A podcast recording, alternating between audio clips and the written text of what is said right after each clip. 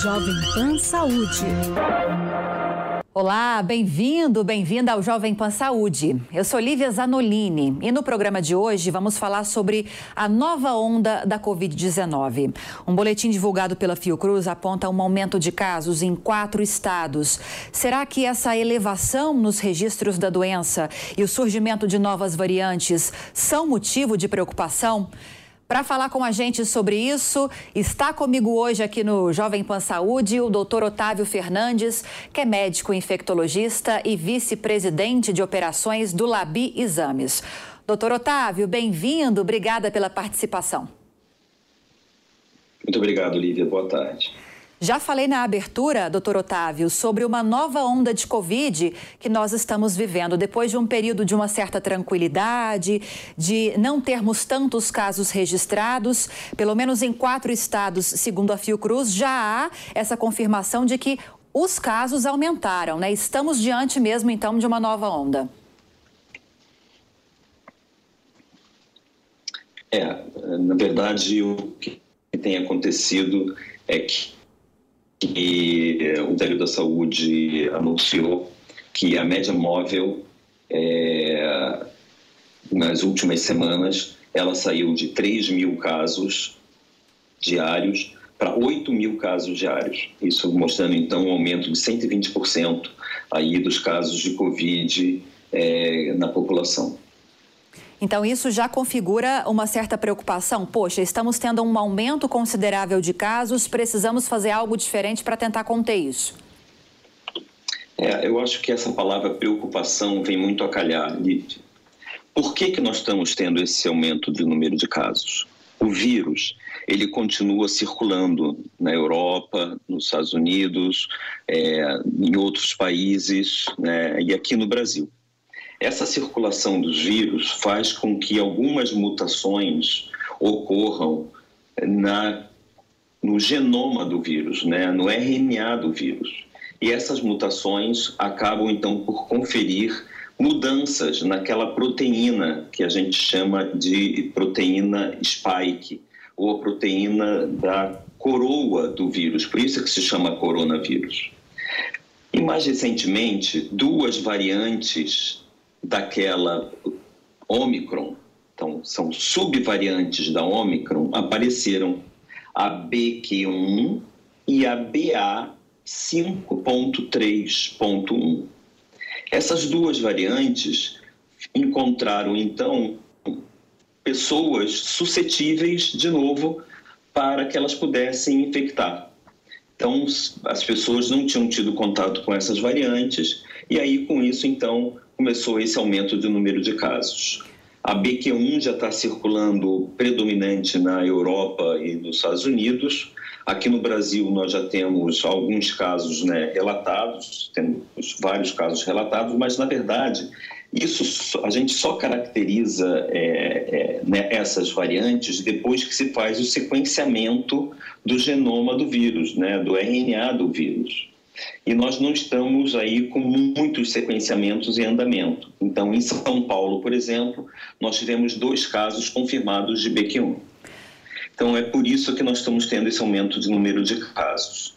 Fora isso, Lívia, a gente já não fala mais em álcool gel, né?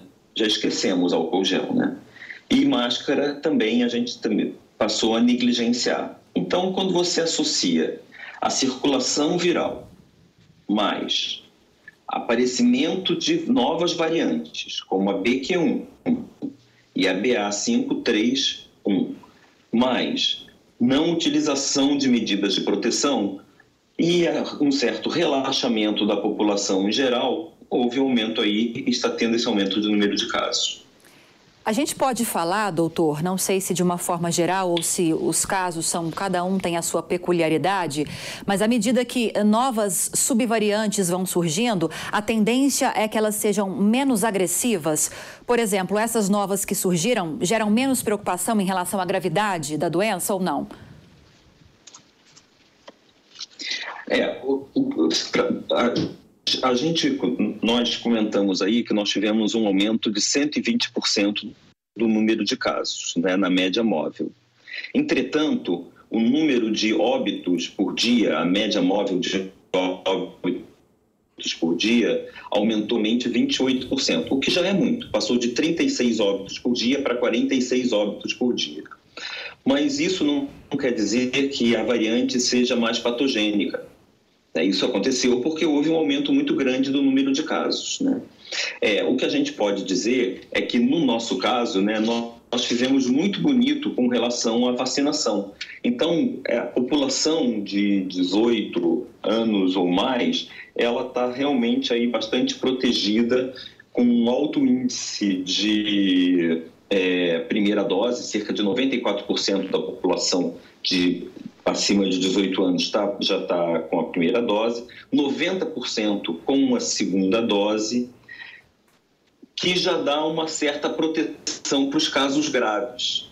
Entretanto, a gente sabe que uma melhor proteção vai vir com a terceira e com a quarta dose. E aí, quando a gente olha essa população adulta brasileira, em que a gente fala que a segunda dose está né, tá lá em torno de 90% da população, a gente vê essa taxa cair no terceiro reforço para 63% e no quarto reforço para 36%. Então, é, isso a, a, gente começa a entender que, que ainda precisamos caminhar muito né, com relação aí à vacinação, mas temos essa notícia de que a vacinação completa, né, primeira e segunda dose, foi atingida em 90% da nossa população adulta. Isso aí faz com que exista uma proteção contra casos mais graves da doença. Então, é por isso que a gente está vendo que esse aumento do número de, de óbitos da média móvel não é tão importante assim. Agora, o senhor citou agora há pouco que nós acabamos nos esquecendo, né, do uso de máscaras, do álcool em gel, seja a higienização com água e sabão, que funciona muito bem também. E é bom lembrar que, diante desse aumento de casos, já confirmado esse aumento em alguns estados, a Secretaria de Vigilância em Saúde do Ministério da Saúde voltou a recomendar a utilização de máscaras. Recomendação, é bom deixar bem claro, né, doutor? Não é uma obrigatoriedade, justamente por causa desse aumento da média móvel que o senhor citou de cerca de 120% entre 6 a 11 de novembro. O senhor falou que ah, precisamos nos preocupar em certa medida com isso, né? Essa retomada do uso de máscaras nesse momento, como essa recomendação, vai ser o suficiente e a vacinação serão o suficiente para barrar essa nova onda, para que ela desacelere? Então, quando a gente fala do uso de máscara, né, desde o princípio da epidemia, a gente entendeu que a máscara era um grande, uma grande ferramenta na proteção individual e na proteção coletiva, porque quem está doente, com a máscara, acaba protegendo os outros. Hoje, né, existe uma fortíssima recomendação para a utilização de máscaras né, em quatro situações específicas. Primeiro, ambientes fechados. Então, ambientes fechados, a gente sabe que é mais fácil haver a circulação viral ali dentro. Então, é recomendável o uso de máscaras. Né? Segundo, aglomerações. É, estamos vendo aí alguns festivais de músicas, né, algumas manifestações políticas, né, e todo mundo sem máscara com o aumento do número de casos, certamente tem indivíduos ali infectados e nessas aglomerações, então, as pessoas deveriam estar usando máscaras.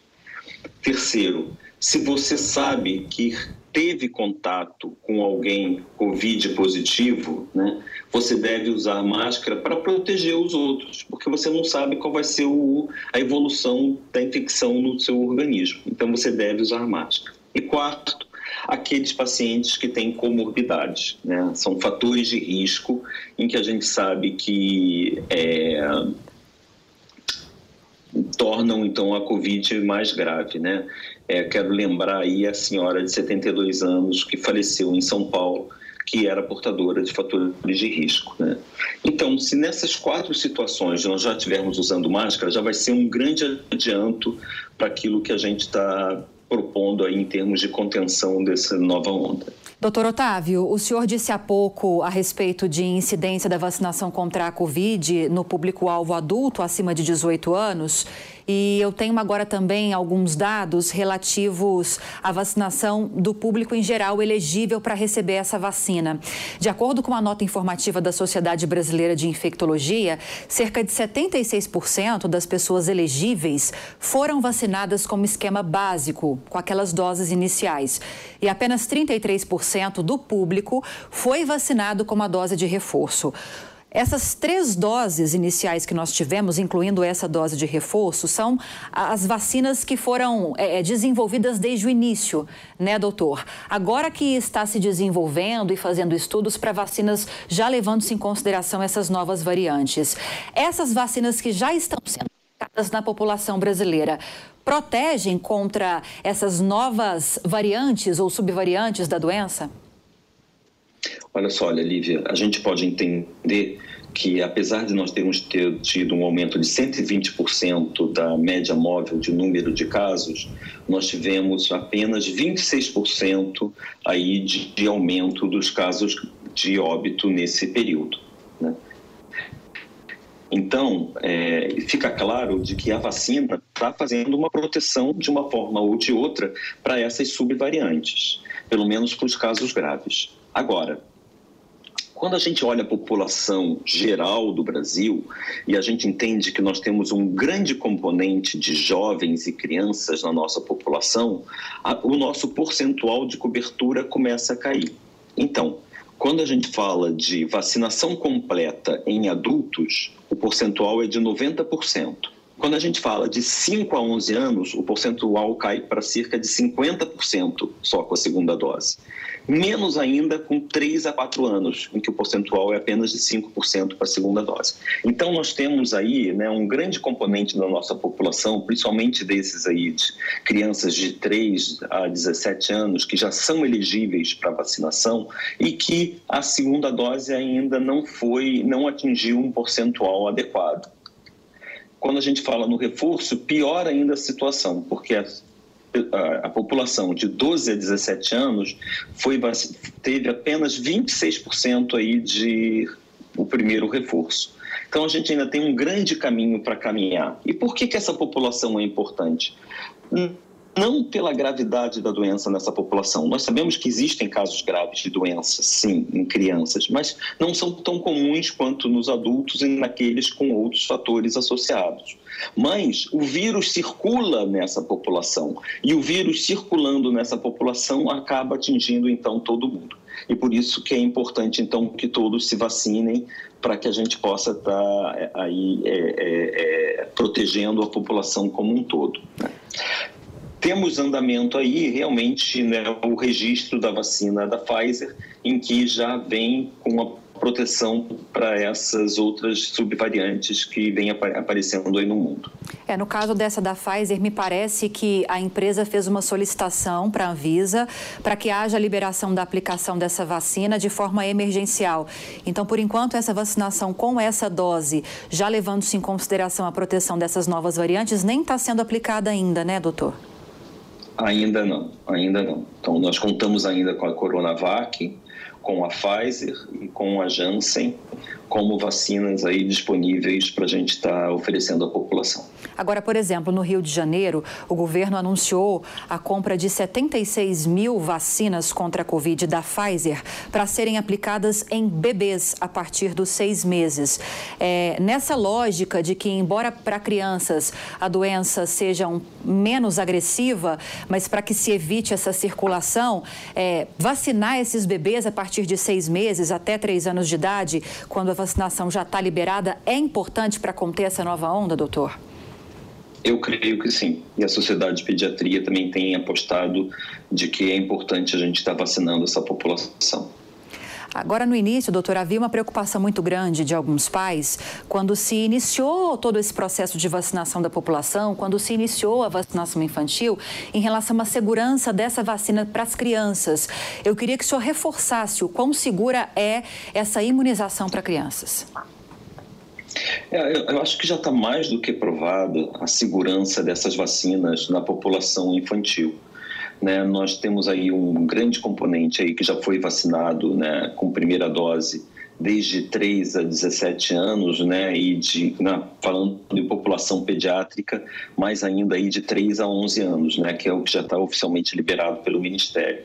E nós já tivemos uma cobertura tão é, relativamente grande da população, né, principalmente de 5 a 11 anos, que nós já chegamos a 67% dessa população vacinada e não tivemos nenhum efeito adverso que pudesse realmente nos preocupar ou impedir ou paralisar a vacinação na, em qualquer uma das populações. Então, a vacina tem se mostrado super segura. Para você que está chegando agora ao Jovem Pan Saúde, a gente está falando sobre o aumento de casos de Covid registrado em alguns estados brasileiros, pelo menos quatro estados brasileiros, segundo um levantamento da Fiocruz. E para nos informar a respeito do avanço da doença e também tratamento, cuidados, prevenção, estamos conversando com o doutor Otávio Fernandes, que é médico infectologista e vice-presidente de operações do Labi Exames. Agora, doutor, o que se sabe a respeito respeito já da Covid longa, dos efeitos adversos da Covid-19? O que a gente já tem de concreto nesse sentido? É, hoje em dia já está mais do que claro que existe um quadro pós-Covid. É, então, mesmo as pessoas, depois que é, se curam da Covid, né, elas podem apresentar, então, aí um quadro de Covid longa, que vão com uma, uma vários sintomas que podem estar associados.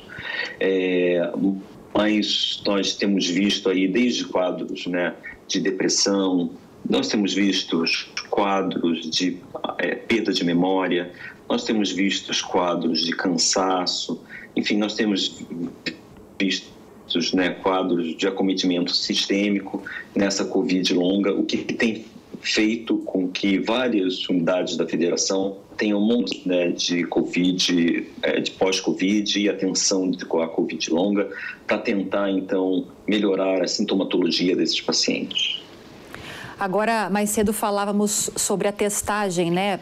Para saber é, de que variante ou de que subvariante nós estamos falando no caso de pacientes que estejam infectados.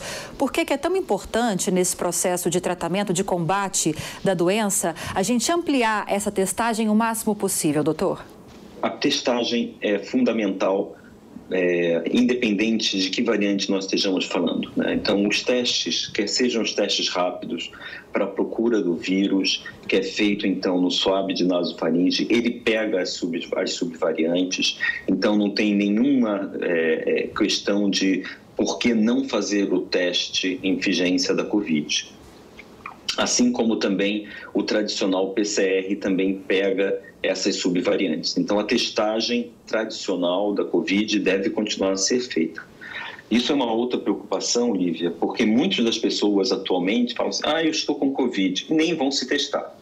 Né? Então, é, é, é uma. É uma, é uma é, um comportamento que nós não recomendamos. Recomendamos a testagem até para nós termos números mais exatos de quantos casos nós estamos lidando. Agora, depois nós temos falado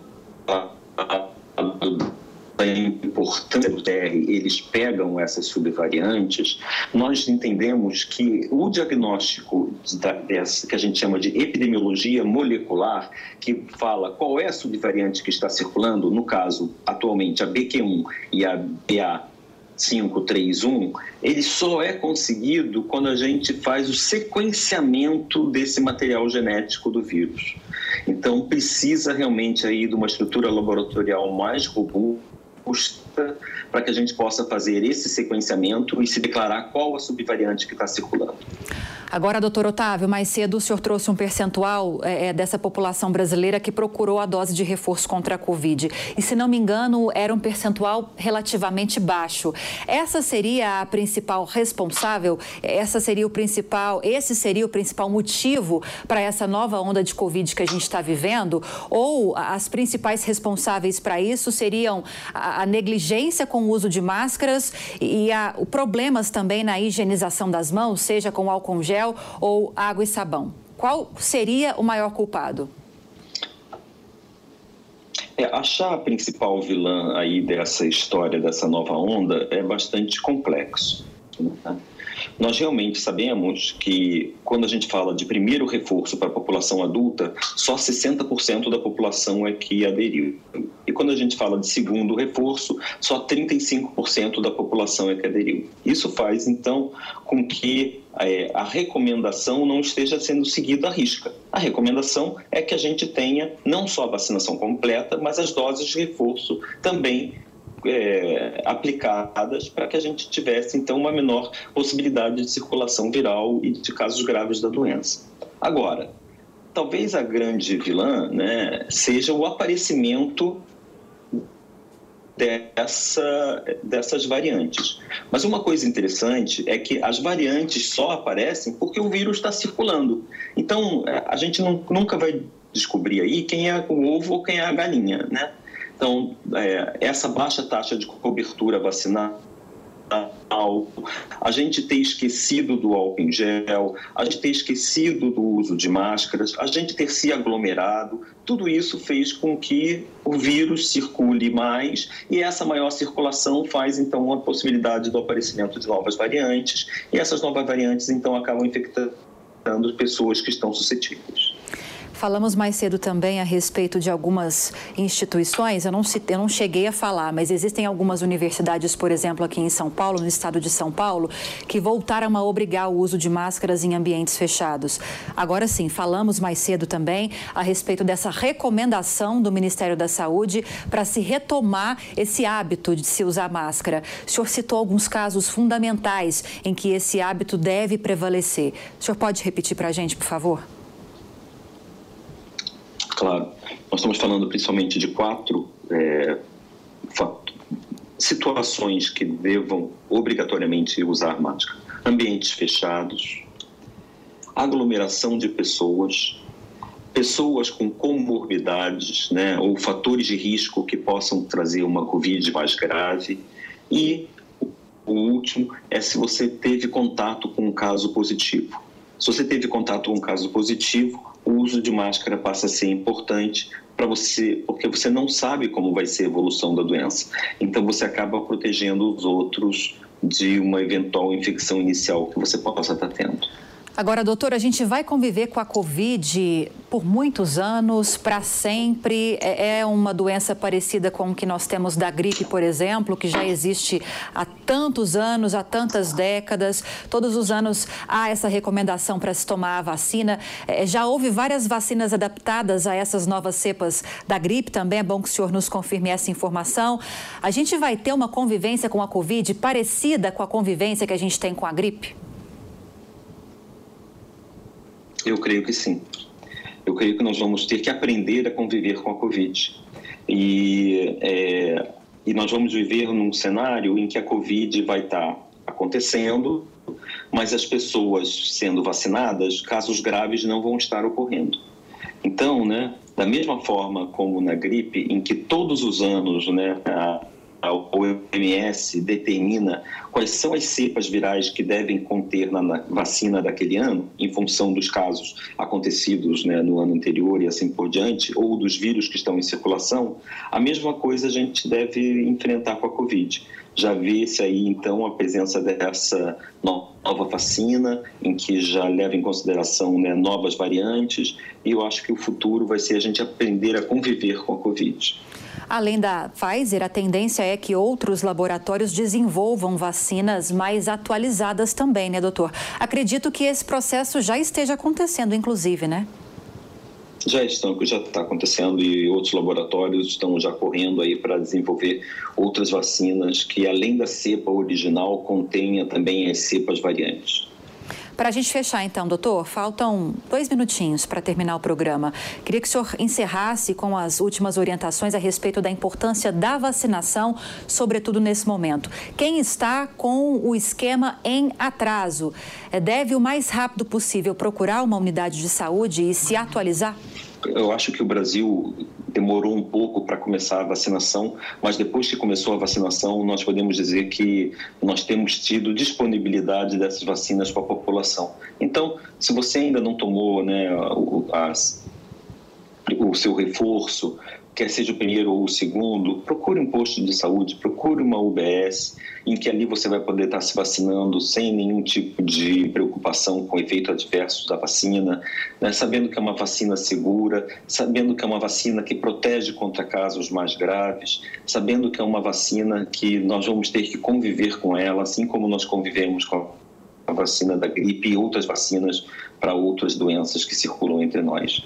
É, a vacinação é importantíssima, eu acho que ficou comprovado aí que quando apareceu essa nova onda em função da BQ1 e da B531 aí no nosso meio, o aumento de casos graves não foi tão importante, estão mostrando então que realmente a vacina trouxe um, papel relevante aí nesse processo da doença.